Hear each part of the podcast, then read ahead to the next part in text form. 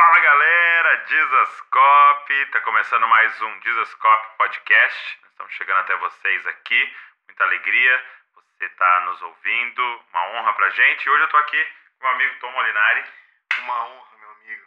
Viu? Que alegria, nós estamos completando dois anos de família Dizascope. O Tom veio ministrar a nossa festa, faz parte da nossa história aí, muito bom ter você aqui. Eu já sou parte dessa família, inclusive. É verdade. já estive aqui em vários momentos chave, né? Um ano eu estava aqui. Sim, a inauguração, né? É a inauguração. E muita, muita honra estar aqui, viu? Tô muito feliz. E hoje nós vamos falar sobre, cara, uma vida de adoração. Essa palavra que a gente usa tanto na igreja, mas vamos, vamos pensar um pouco sobre ela a fundo. O que significa uma vida de adoração? Então vamos lá.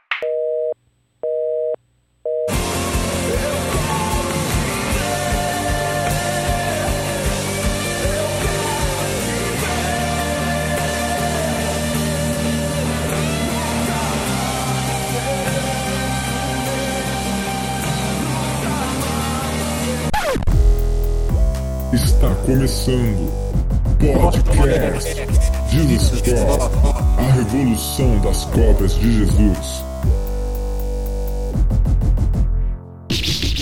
Tom, antes da, da gente começar a falar do nosso assunto de hoje, Sim. eu queria te perguntar um pouco da sua história, para a galera que está nos ouvindo é, entender assim. É, como é que foi a sua história, você, a sua história de conversão? Eu sei que você é filho de pastor. Como é que foi o seu encontro com Jesus? Cara, eu sou filho de missionário, só para endossar. É, plantadores de igreja. Cresci na Colômbia. Meu primeiro idioma Sério? é espanhol. É, Seu primeiro idioma mesmo? é porque eu me alfabetizei em espanhol. Legal. Então, voltei pro Brasil. Precisei ficar mais um ano sem estudar. Muito bem. Acabou, né? Reaprendendo o português. Hoje eu dou uma arranhada. Tô com quantos anos você veio? Seis anos. Seis. É. E aí, cresci na igreja, porém com 14 para 15 anos tive meu encontro com Jesus. 14 anos tive meu encontro com Jesus. E aí comecei a engajar na igreja, descobri minha aptidão por música. Desde criança já, já tinha descoberto isso, mas decidi que era isso que eu queria fazer pro resto da vida. E a partir desse encontro com Deus fui desenvolvendo meu lugar secreto, compondo canções paralelo ao ensino, ao ensino do violão, né, do, do teclado técnica, né? Sempre autodidata, procurando, é, procurando na internet e nas revistas e coisas, e fui aprendendo. E paralelo a isso, compondo. Tenho canções que eu canto hoje, que eu compus naquela época. Sério? Tem uma música que chama Quem é Como Senhor. Eu, eu canto hoje, compus naquela época, quando era adolescente. Uhum. E. Com quantos anos você compôs a primeira música? Você lembra? Ah, deve ser lá pros 14 anos. Que legal. Foi lá o meu grande despertar, assim. Com 14 anos foi o despertar para o lugar secreto, para me descobrir em Jesus. Comecei a, a falar do que meu coração estava cheio, né? Uhum. Então, é, comecei a virar um apaixonado pela presença de Jesus, pela, pelas coisas da igreja, pelas questões da igreja. Filho de pastor tem que fazer sempre tudo, né? É. Tocar um pouquinho Coringa. de cada coisa, cantar. Com 15 anos eu, eu liderei a adoração pela primeira vez na igreja e tal, ainda despretensiosamente. Nem sabia que eu ia me tornar um, entre aspas, cantor, né? Uhum. Uma pessoa que domina o canto, mas é, já, já comecei a arriscar e sempre Deus me direcionando, direcionando minha família para esse caminho. E com 20 anos eu saí do Rio para São Paulo, Uhum. vim estudar no Instituto Cancion, Marcos tá. Witt. E aí me formei em bacharel em teologia com ênfase em música. Aí estudei mais profundo o piano, né, escolhi o piano para me, pra me aperfeiçoar e cresci um pouco mais na teologia. E aí comecei a viajar é, com uma banda, ministrando, chamava Ministério Adorar. Começava, começamos a ministrar no Brasil, fora do Brasil também. E a partir daí começou a minha jornada. Que legal, muito bom. E com, com esses 14 anos, quando você teve seu, é, é, sua conversão né, real ali, é, foi, foi como? Foi em um evento? Foi num acampamento? Ou, ou era num culto é, normal da igreja? Cara, como é eu foi? Consigo lembra? lembrar das reuniões na igreja, né? Eu Aham. consigo lembrar dos cultos de Santa Ceia, Uhum. né? Dos, dos- das reuniões de adolescentes. Eu consigo me lembrar muito dos encontros com Jesus que a gente tinha ali. Eu e mais alguns amigos que a gente conversa sobre isso até hoje, Sério? inclusive, né? Sobre aquele tempo ter sido um tempo de edificação, de ativação do Espírito. Então, acho que não teve um momento. Acho que eu fui sendo é, forjado pelo Senhor, encontrado por Ele em alguns momentos chaves da minha vida, momentos de muitas palavras proféticas também, muitas pessoas vindo distantes, é, de lugares distantes para falar para mim, para minha para minha casa, para minha família, norteando o que eu ia ser, tanto que meus pais nunca me forçaram a nada. Eu comecei, eles inclusive investiram na minha jornada, no Uhum. meu seminário, nas minhas aulas de música, Uhum. estudo canto desde criança, então meu Sério? pai sempre investia não por causa só da aptidão musical, mas também por causa de todas as palavras proféticas que eu estava recebendo. Já, já sabia, né? Sim. Para que lado apontar Sim. a flecha. Adorar é o que sei, adorar é o que sou. Muito legal. Então eu queria conversar com você hoje sobre esse assunto da adoração, né? É, eu acho que o entendimento que a nossa nação tem chegado tem sido muito legal é não reduzir a adoração à música, né? Até a adoração era um termo para um estilo musical ainda, né, pra Sim, gente, né? sim. Tinha um, um estilo mais agitado, que não era adoração, né? e agora vamos fazer uma adoração. É, aí era uma música mais lenta, tá? e para você que tem ensinado sobre isso e falado bastante sobre isso, é uma ênfase sua, de que forma você definiria adoração? Ok. Antes de, de entrar na definição, gostaria só de reiterar que eu acho que algo que Deus está fazendo que é muito legal também na gente, amadurecendo, né, a gente, o corpo de Cristo, é colocar a música no seu devido lugar, né? Entender que a gente não pode prestar culto à música, Sim. mas sim colocá-la no devido lugar dela, que é uma baita de uma ferramenta muito importante para nos levar à adoração, mas não é adoração. Sim. A música não necessariamente é adoração, provavelmente é a, a ferramenta mais poderosa para que, te- que te leve à Até adoração. por ter no céu, né? Exatamente. Mas não necessariamente é adoração. Então, eu acho que o primeiro passo, a primícia nossa aqui é ofertar a Deus a, a música.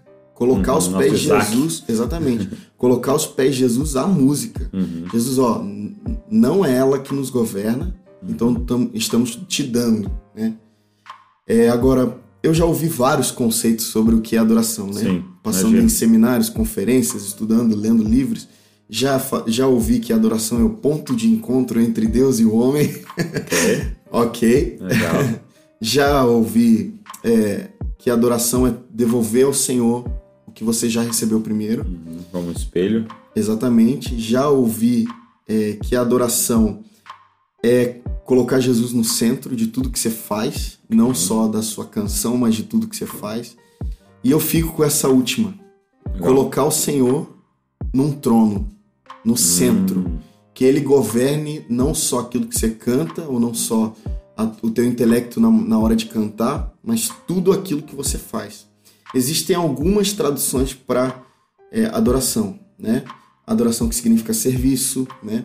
Mas no, no nosso contexto, no contexto litúrgico, a adoração no grego é proskunel, e é o ato de se Tem a prostrar ver com uma posição do corpo, tem né? a ver com uma posição do corpo, da alma e do espírito também. Uhum. Então, por exemplo, quando Davi estava dizendo, ó minha alma, louve ao Senhor, ele estava colocando a alma dele para se prostrar diante de Deus. Uhum. Ele estava falando, alma, você não, tudo que você não quer agora é adorar a Jesus, adorar o Senhor, mas você precisa se prostrar.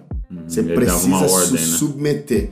É, então, proscunel não é só prostrar o corpo, mas é submeter tudo aquilo que você tem, Uhum. tudo aquilo que você é e tudo aquilo que você faz. Então, eu acredito que esse princípio, se a gente começar do entendimento de que a adoração litúrgica parte do princípio de que você precisa entregar e submeter algo a Deus, Uhum. então a gente já vai ter andado 50% da jornada, né? Legal. Porque entregar uma oferta para o Senhor é se prostrar Sim. né? É óbvio que tem o lance do serviço, servir a Deus, né? Porém, quando você Uhum. Mas é reconhecer o você está né? prostrando a tua alma, o teu intelecto, o- até o teu espírito ao Senhor. É, eu acho que eu, eu vi um, um pastor dizendo algo muito interessante que era sobre o encontro de Jesus com Satanás, né? E, e você pensar na história de que ele esteve no céu, né? Ou seja, ainda mais é, a, a- a interpretação é que ele era envolvido com a música do céu, né? Com a adoração no céu. E quando ele chega para Jesus, ele fala: "Se prostrado me adorares". Então, assim, ele envolve as duas coisas, né? No sentido de, é, não é assim, me adora no seu coração, né? Ele fala, cara, você tem que ter um, um eu quero um movimento corporal Sim. da adoração, né? E É seja, legal- ele sabe alguma parada. É né? legal esse texto porque ele re- é, retruca Satanás, né? Uhum. Responde Satanás o seguinte: ele fala assim, porque está escrito, ao Senhor teu Deus adorarás, que é adoração, Uhum. e quer dizer proscunel, o ato de se prostrar, e ele fala, e só a ele darás culto, que também é adoração. Uau. Prestar serviço ao Senhor é adoração também. Uhum. Então é legal pensar dessa maneira.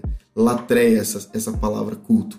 É legal pensar dessa maneira de que ele, ele não está falando só de se prostrar, mas ele não está falando só Uhum. Ele de servir. né? Ele coloca numa, no- a, a, palavra adoração no sentido generalizado. Eu não vou te adorar de maneira alguma. Só ao Senhor eu, eu me Aham. prostro Serviço, no pros- e eu libero meu serviço. Muito legal.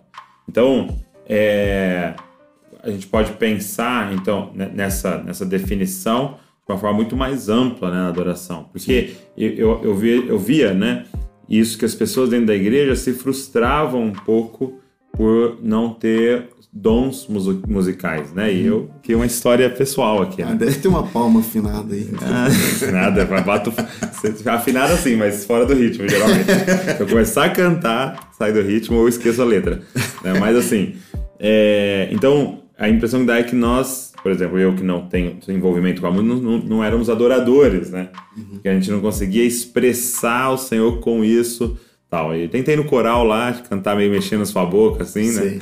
É, mas aí com uma definição como essa expande, né? Porque aí pensando num advogado, pensando na manicure, pensando no, no- no jogador de futebol, pensando, na- é, você pode então falar assim, como que eu levo uma vida é, onde minha alma, meu corpo minha- se prostra diante dele e Jesus se torna o centro, né? Sim, e na faixa etária também, né? Na faixa Porque etária. com esse novo mover de adoração, parece que os idosos não, tem, não encontram lugar Sim. por causa da, da extravagância da juventude. Você Uhum, entende? uhum, uhum. Então, tipo, é tão extravagante que parece que a terceira idade não Fica lá consegue assistindo a entrar. meninada, né? Então, é, quando você trata desse, desse tema mais abrangente, então você percebe o seguinte, que não tem a ver só com cantar e também não tem a ver só com servir, né? Porque tem muita gente que fala, não, já, já dei minha oferta, isso é adoração. Ou então, não, tô adorando aqui na minha mente, não, tô, não preciso falar. Não, você precisa se manifestar sim. Sim. Então, agora, vamos partir do princípio também que a adoração não é uma ação em si mesma, é uma reação. Ok. Então, para que eu possa me prostrar, eu preciso ter enxergado ou ouvido o alvo da minha devoção. Uhum. Para que eu para que eu sirva, eu preciso servir alguém a que eu conheço, a Sim. quem pelo menos eu tenho é, respeito ou reverência. Uhum. Então, a adoração é uma reação. Eu preciso ter visto primeiro, eu preciso ter ouvido Ok. primeiro. E depois que eu vejo, que eu ouço, eu me prostro, eu reconheço.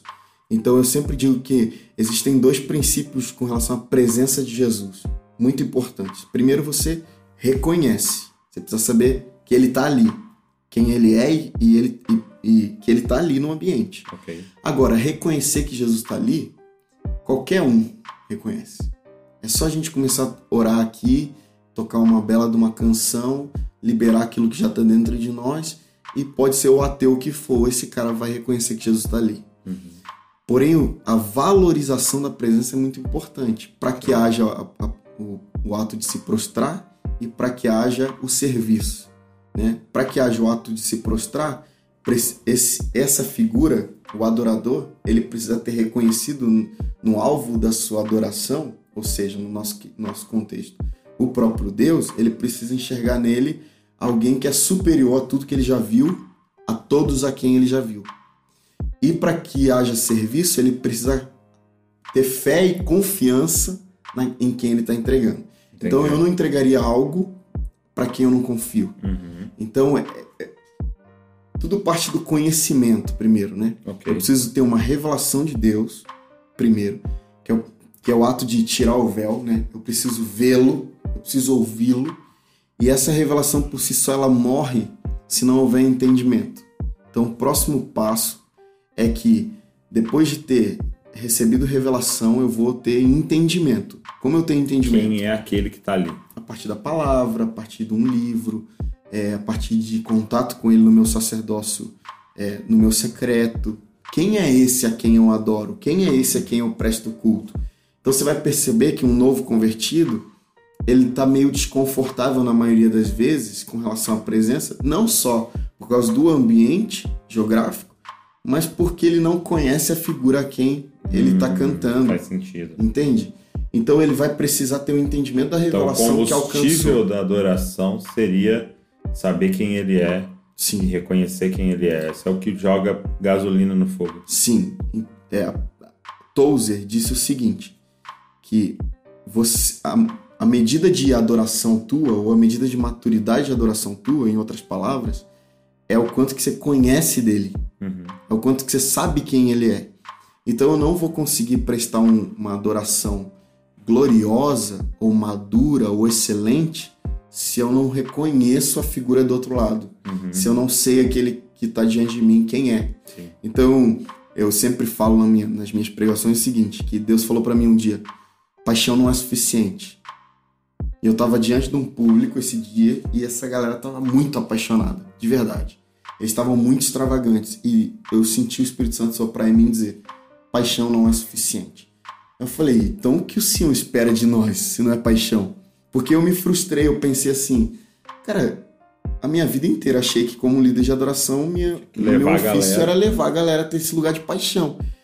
Ele disse assim: o problema é que a maioria dessas pessoas estão apaixonadas por alguém que eles nem sabem quem é. Eles estão apaixonados pela luz, pela música, pelo acorde, pelo ambiente que é gerado, da Pela comunhão, do né? partir do pão, sabe? Da- dessa coisa maravilhosa que é o contexto da adoração e do momento litúrgico da adoração, mas não necessariamente pelo Deus da adoração Uhum. pelo Deus a quem adoramos. Tanto é que quando esse cara vai para a semana dele normal, cotidiana, ele tem muita dificuldade de, de reproduzir aquilo que ele fez Sim, na comunidade. sim. Então, aí, aí que tá.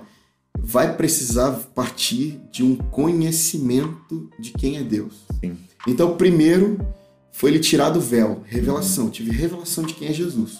É Jesus, vai mudar minha vida e eu me entrego a esse, beleza? Mas essa revelação se perde se você não tiver entendimento que vai te levar ao conhecimento. Uhum. Então, o que que é um conhecimento? É uma revelação aperfeiçoada. Ok. Então eu tive uma revelação, depois isso me levou a entendimento a partir da palavra, a partir do testemunho, né? Provar e ver o quanto que ele é bom, isso gera entendimento. E depois, ou no meio da jornada, eu vou conhecendo Deus pelo qual eu entendi, pelo qual eu decidi entender. E, seria isso adorá-lo em verdade? Em verdade, exatamente. Porque, eu- porque ele fala pra, pra mulher no, no poço, né? Vocês adoram o que vocês não conhecem. Sim, Então ele fala assim, agora a gente precisa adorar em espírito e em verdade, né? no sentido de se adorar o verdadeiro Deus, né? sim, mas olha que legal. Ele não tá falando de serviço em nenhum momento aí. Aham. Ele não está falando de um culto de que eu vou oferecer algo a Deus, senão a minha própria vida. Uhum. Por exemplo, não é ir lá com um cordeiro. Uhum. Não, não é isso.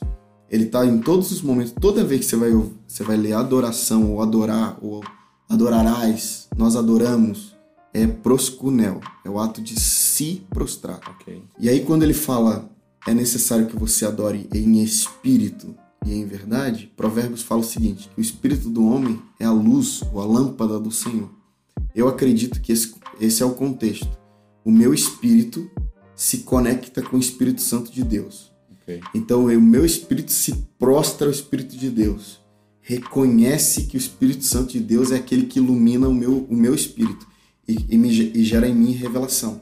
Então Jesus falou sobre o Espírito Santo. Ele vos guiará toda a verdade. Ok. Então é como se eu, prostrado diante do Espírito Santo, prostrado reconhecendo que sem ele eu não posso fazer nada, diante de Deus Pai, diante de Jesus, eu fosse levado a Cristo, a revelação de quem Cristo é, porque no fim das contas, o que fica é Cristo. Uhum. Né? O, quem eu me torno semelhante é Cristo. Uhum. Então, é, não, não é bom que tiremos esse conceito da, do- desse mecanismo da adoração.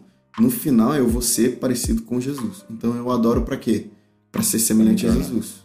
Para me tornar a Ele. Então, Jesus disse à mulher: é necessário que você adore em espírito e em verdade. Uhum. Em espírito, Ele está falando de E minúsculo, não é, não é a partir do Espírito Santo. Olha só. É acen- com o Espírito aceso, Uhum. sabe? Conectado ao Espírito, mas prostrado ao Espírito Santo, com o teu Espírito conectado ao Espírito Santo. E é em verdade, com entendimento, porque essa mulher não tem entendimento. Ela tem a liturgia, mas lhe Sim. falta o entendimento. Tem fome, sede, mas É, então Jesus está levando ela para um entendimento correto, coerente, que vai levar ela para uma adoração madura. E interessante, porque alguns podem dizer, mas eu vou só me prostrar?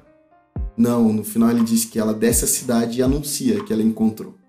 Então, ou seja, ela presta um serviço. Aham, aham. Então, a consequência do se prostrar, do proscunel, é sempre o serviço. se levantar e.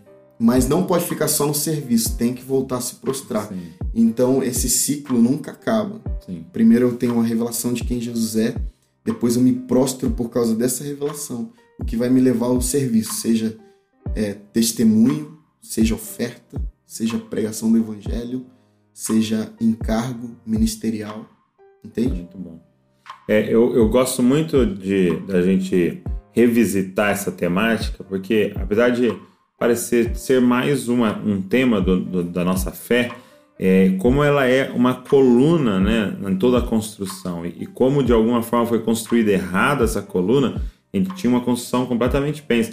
É, eu estava conversando com um amigo, ele falando sobre Schaeffer, e ele fala exatamente isso que você disse que o homem pós-moderno ele olha a vida de uma forma completamente branca e preta.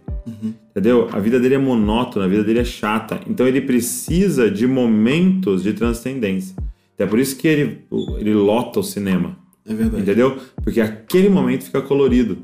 Então ele, ele, na verdade, trabalha nesse trabalho chato, nessa vida monótona, para ter dinheiro para aquele momento, para fazer a viagem no resort, para ir lá no outro país, para comprar o, o, o iPad, o iPhone, não sei o quê. Sim. E aquele momento se torna colorido. Aí ele volta para a vida. E aí ele diz que para ter essa transcendência tem que ter um, um guru. Um- não, perdão, ele, ele usa o termo um xamã.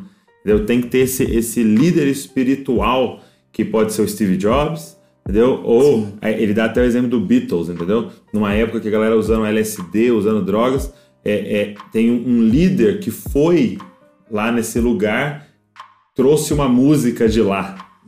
E você pode experimentar aquele lugar colorido, entendeu? Sim. Então, naquele momento que eu tô ouvindo aquele rock, aquela. Eu, eu, eu sou transportado para esse lugar que agora tem sentido, entendeu? Sim. E tudo é colorido e volto minha vida monótona. E, mano, aconteceu isso com a igreja, cara. Sim, claro.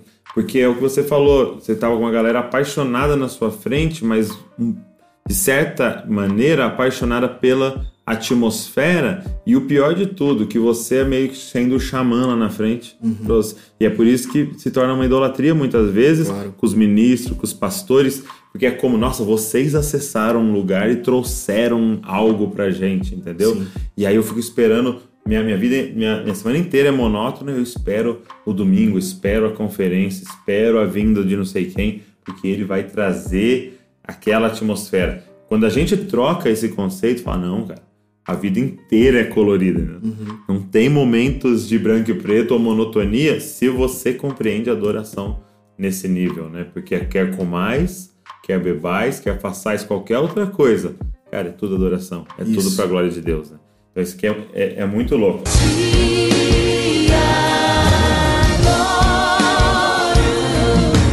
Agora, quando a gente volta para o sacerdócio, né? Eu queria falar então dessa. É, é, tem adoração corporativa, tal da igreja, mas essa adoração pessoal, um a um, você e Deus, tempo a sós com Deus. Eu percebo que a galera tem uma grande dificuldade na prática disso. É, o que, que você falaria sobre a prática da adoração? E principalmente para quem não é envolvido com música. Tá. Eu acho que existe um tabu a ser quebrado com relação a dois princípios que eu preciso inserir, inclusive nas disciplinas espirituais. Hum.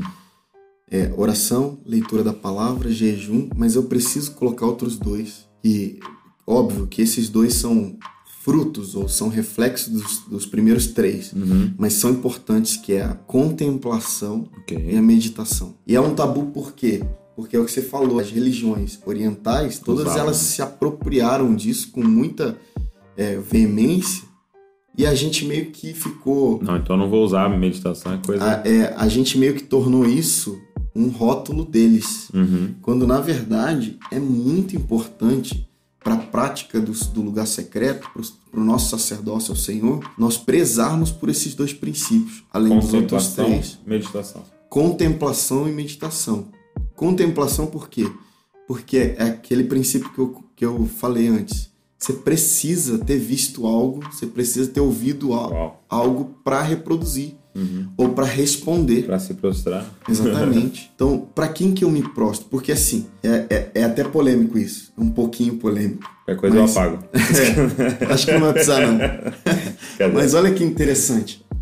Se essa pessoa que não é envolvida com música, que é uma pessoa, entre aspas, comum, né? Vai na igreja no domingo e chega lá no domingo e ela se prostra, ela se rasga. Se ela não faz isso no lugar secreto dela, na igreja ela fez pra quem? Porque se meu Deus tá na minha comunidade Seu local, objetivo, é, seu objeto da minha adoração. está em todos os lugares e aí a, a minha comunidade local deve me deve facilitar o meu acesso ao Senhor, porém não deve ser exclusivo na igreja, óbvio. Se eu não faço isso em casa, na igreja eu adorei a quem? Na igreja eu vi quem? Quem que eu vi? Ok. Então, na grande maioria das vezes, a gente vai excluir da equação o Senhor. A gente viu é a luz, a gente viu é a música, ouviu a música, a gente viu é, o ministro famoso, a gente viu o nosso pastor que é relevante para nós, e esse conjunto de elementos, né, num contexto, fez a gente ficar enrijecido. Só que interessante pensar que isso eu falei uma vez diante de uma igreja também muito extravagante, por sinal. Eu falei, ó, cuidado, gente, porque vocês são extremamente extravagantes, mas vocês já estão começando a beirar a religiosidade no outro extremo. Uhum. Porque o que, que é reli- religiosidade? Pegar um evento sobrenatural e tornar ele é, reza, Uhum. tornar ele enrijecido, endurecido, repetitivo, né? É o lance das vãs repetições, né? Jesus fala. Não usei de vãs repetições. O que, que são vãs repetições? São repetições que não vão dar em lugar nenhum. Uhum. de- que vem de um espírito é, endurecido, que não, que não se abre para o novo, para a presença de Deus. Então, se a pessoa, por mais extravagante que ela tenha sido na hora da adoração, ela se prostrou a algo que em casa ela não se prostra, aquilo não é Deus. Ok. Então, eu não estou desanimando ela, Uhum. né? A gente não está aqui parando a pessoa e a vida de oração dela, a vida de adoração, mas eu estou falando, você precisa se prostrar à pessoa correta, né? Uhum. Você precisa submeter a pessoa correta. Então, como que você faz isso? Você precisa ter contato direto com o próprio Jesus. Ah, Tom, mas isso é muito distante ainda para mim. Como eu preciso ter visto e preciso ter ouvido? Cara, você lê a palavra, você vai ver Jesus ali. Sabe? Você, você convida Jesus para um diálogo. Você vai ter Jesus falando com você. Algo que a gente aproveita muito pouco é a natureza. né? Sim. Romanos 1 fala que tá Exatamente. Ali, tá ali revelado, né? Lá em Niterói, do lado da minha casa, ali muito perto da minha casa, tem um parque que chama Parque da Cidade. Você sobe lá, não tem como. Você fica em silêncio uns dois minutos, depois você vai falar: Cara, Jesus é lindo. Deus é maravilhoso. Por quê? Você está contemplando Jesus, você está contemplando a beleza de Deus, você está contemplando a sabedoria de Deus, tudo que Ele é. E aí entra a adoração madura, porque eu só medito corretamente naquilo que eu contemplei corretamente. Sim. Então, se eu já. Por exemplo, se eu falo ou se eu penso o Senhor é justo, baseado na minha justiça, já não é mais meditação correta. Ok.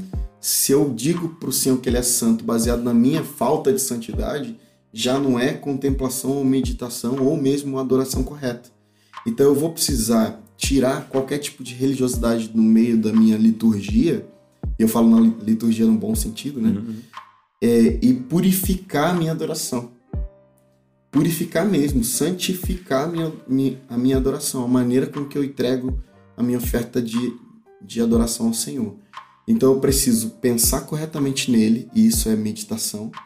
Eu preciso contemplá-lo. Aliás, recapitulando, eu preciso contemplá-lo Uhum. e contemplar o Deus correto. Uhum. Preciso me tirar completamente dessa equação. Eu não posso me colocar nessa adoração. Preciso tirar completamente as minhas emoções, no sentido de culto, né? Uhum. Eu preciso cultuar somente ao Senhor. Se eu disser que Ele é santo, eu preciso estar falando a santidade correta Dele. uhum. e depois meditar sobre isso. Meditar sobre isso é importante porque tem muita gente que tem medo de, de, de entrar nessa porta da meditação, porque deve, Uhum. ah não, vai me levar a muitos lugares. Não. Se você é baseado na palavra, você, você só vai pensar no que é puro, É, Davi santo, falou o tempo justo. todo, né, sobre meditar na palavra. É, Paulo falou aos Filipenses no capítulo 4, 8, né? Tudo que é amável, justo, santo, agradável, que isso ocupe o seu pensamento. Sim. Ou seja, que isso faça parte da tua meditação. É, eu, eu creio que a grande diferença é que na meditação oriental eles te ensinam a esvaziar a mente. Na, na meditação cristã ele te ensina a encher a mente com a Muito verdade, bom. né? Muito bom isso. E a partir daí, esses dois princípios, ou essas duas disciplinas, que eu considero como disciplinas, acho que precisa. Eu acho que a gente está precisando é, vê-las como disciplinas Sim. Depois disso, eu acho que aí a gente tem a resposta correta. Porque ainda não é resposta. É, é absorver quem Deus é. Uhum. Na meditação e na contemplação, ou na contemplação e meditação, se absorve a natureza, o caráter de Deus. Então, aí de- na comunidade, ou mesmo no teu lugar secreto, na hora de responder, se responde corretamente. Sim. Você responde a partir da revelação correta. Sim. Ou seja, é aquilo que eu estava falando alguns minutos antes. Primeiro você tem a revelação. Você conhece o Cristo, mas você ainda não tem o entendimento. Então você parte para o entendimento. E o entendimento muitas vezes vai vir através da meditação também. Você vai ler a palavra, você não vai deixar a palavra, você não vai deixar a vida de oração. Você não vai deixar o compartilhamento, mas você vai contemplar e meditar quem Deus, em quem Deus é. Isso vai te dar uma base correta de quem Deus é. E na hora de responder, não tem como sair uma adoração imatura. Isso é muito bom. Sai uma adoração madura. Você libera uma adoração que é madura ao Senhor. Te adoro, Senhor, em espírito e em verdade eu me prostro. Agora, é, eu- você me, me disse que lá na. Vocês têm dado uma grande ênfase em relação a isso, é, na igreja em que vocês estão inseridos, lá é, em São Gonçalo. E você tinha me falado que vocês estão usando né, o livro Somos Todos Sacerdotes, Sim. né, até um livro que a gente relançou no Brasil. Como é que tem sido a experiência, sim? Cara, muito legal. Nossa visão local é sacerdócio. Uhum. E nós acreditamos nisso, pregamos sobre isso. Falamos de uma vida alicerçada no secreto que escorrerá para os santos e para o mundo. Uhum. E quando a gente pegou esse livro, eu peguei o livro para a liderança inteira. Legal. Então eu peguei o livro para a liderança inteira, todos os pastores, os líderes locais. A gente começou a ler juntos, estudar juntos, separar um dia para estudar juntos. E a gente foi muito edificado por esse, por esse livro. Primeiro porque ele quebra uma série de tabus. Sim. Nossa, Ele é muito. É um rolo compressor, né? Exatamente. E depois que ele desconstrói, ele constrói na maneira correta, Sim. no início da vida cristã. O que a gente desprezou, né? A gente tem desprezado os pequenos começos e ido lá para a nova grande revelação e a gente não tem uma vida no secreto alicerçada, Sim. a gente não tem comunhão com os santos. Ele fala muito de adoração, inclusive, nesse livro Hum, Muito. muito. Os primeiros capítulos são todos focados em adoração quase. E a gente escorre muito pouco pro mundo. Então, por exemplo, ele bate muito forte no, em como a gente tem feito igreja. É, eu acho legal isso. Ele fala assim: você, quando você tem adoração fraca, né? é, você tem uma igreja enfraquecida e ao invés de retornar à adoração, a gente retorna a várias práticas, né? Isso. Não preciso melhorar as missões, não preciso É. melhorar a ciência social, não preciso Sim. melhorar batalha espiritual, não preciso, né? E na e verdade, no final das contas você vai você perceber que continua era enfraquecido. Você precisava voltar a ter uma igreja prostrada diante de Deus. E interessante porque antes de ler esse livro, eu, já, eu tinha um conceito, e eu falava sobre esse conceito de que é, eu meço a maturidade de uma comunidade local pela adoração e não pela palavra que ela recebe. Interessante, interessante. Porque a adoração é o, o fim, Uhum, é aquilo que ela está dando por aquilo que ela recebeu. Sim. Então, por exemplo, a minha igreja é muito forte na palavra. E eu não, óbvio, não tem nada contra, pelo amor de Deus. até para adorar. Sim. Porém, a não palavra termina, né? é uma preparação, é um combustível que te leva a uma adoração genuína. E é ao contrário na maioria dos lugares, né? É, eles fazem a adoração como uma preparação. Exatamente. palavra. É, e se a gente for observar, inclusive no contexto do céu, Uhum. né? Deus sempre vai te dar uma instrução para te tornar um, um adorador melhor. Uau. Então, quando ele estava conversando com a mulher samaritana, ajustando o foco dela para que ela entregasse uma adoração melhor. Então, a adora- a adoração não prepara para a palavra, a pa- a palavra prepara para a adoração. Uhum. Mas isso não quer dizer que a adoração é mais importante que a palavra ou a palavra é mais importante que a adoração. A gente precisa entender que existem duas colunas principais na igreja do Senhor. E eu divido uma delas em duas. Ó. A palavra do Senhor é uma delas. E a segunda eu divido em duas: oração e adoração. Uhum.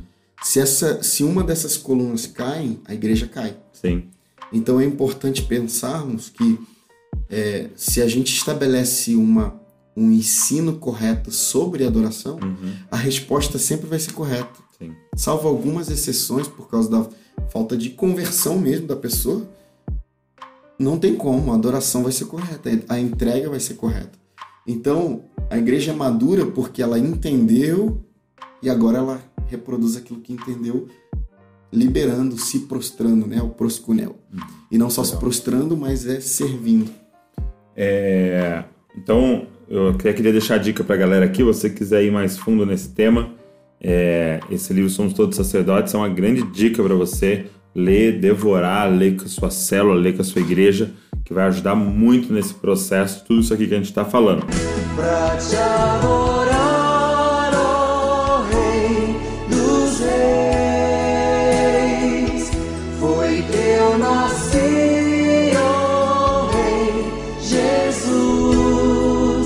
Jesus. Tom, para a gente é, terminar aqui, é, falar um pouco que você vai estar na conferência de Zascoff, né? Não é surpresa para ninguém. Quarto né? ano Quarto seguido. ano seguido. e a gente está muito feliz com isso e tal. Fala pra, pra galera um pouco assim da sua visão, né? É, de alguém que ministra nela. O que, que, que é a conferência de Zascoff para você? assim? Cara, eu participo desde 2016 e para mim é uma honra. Eu fico impressionado com como, como a conferência do Scope é uma bandeira fincada no ano. Uhum. Eu acredito que a conferência de Scope não é só mais uma conferência. E não porque eu tô aqui na tua frente, sim. mas é, é justamente. a gente conversou pelo- bastante sobre isso. né? Claro, pelo fato de que eu acredito que, até pela plurali, plurali, plu- Plu. pluralidade das pessoas que estão ali, Sim, sim. é, eu acho que é muito tipo, vamos conferir o que Deus está fazendo no Brasil. Sim.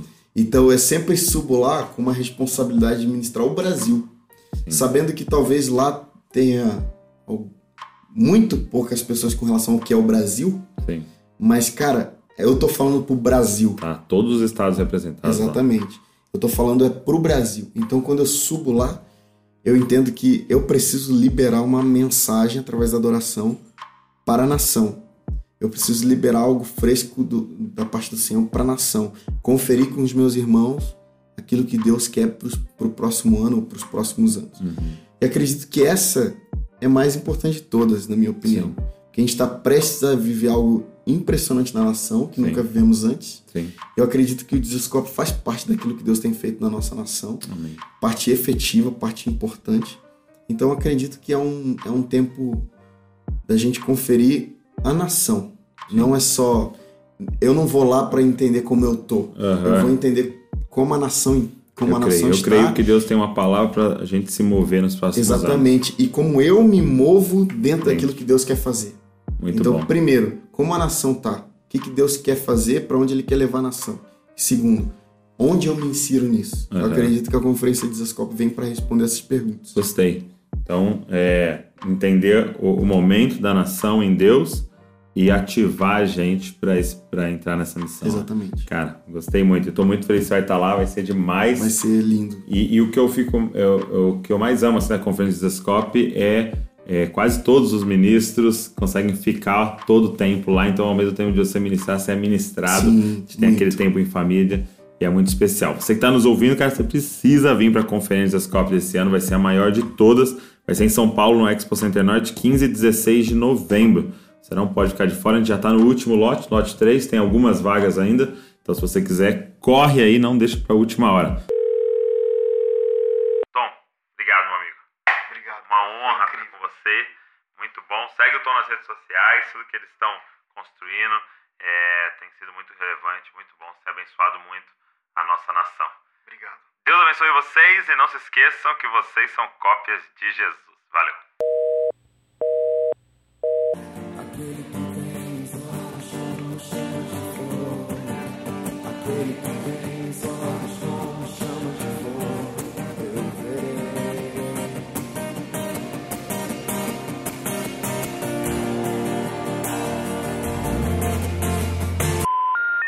sorry, the number you have dialed is not in service at this time.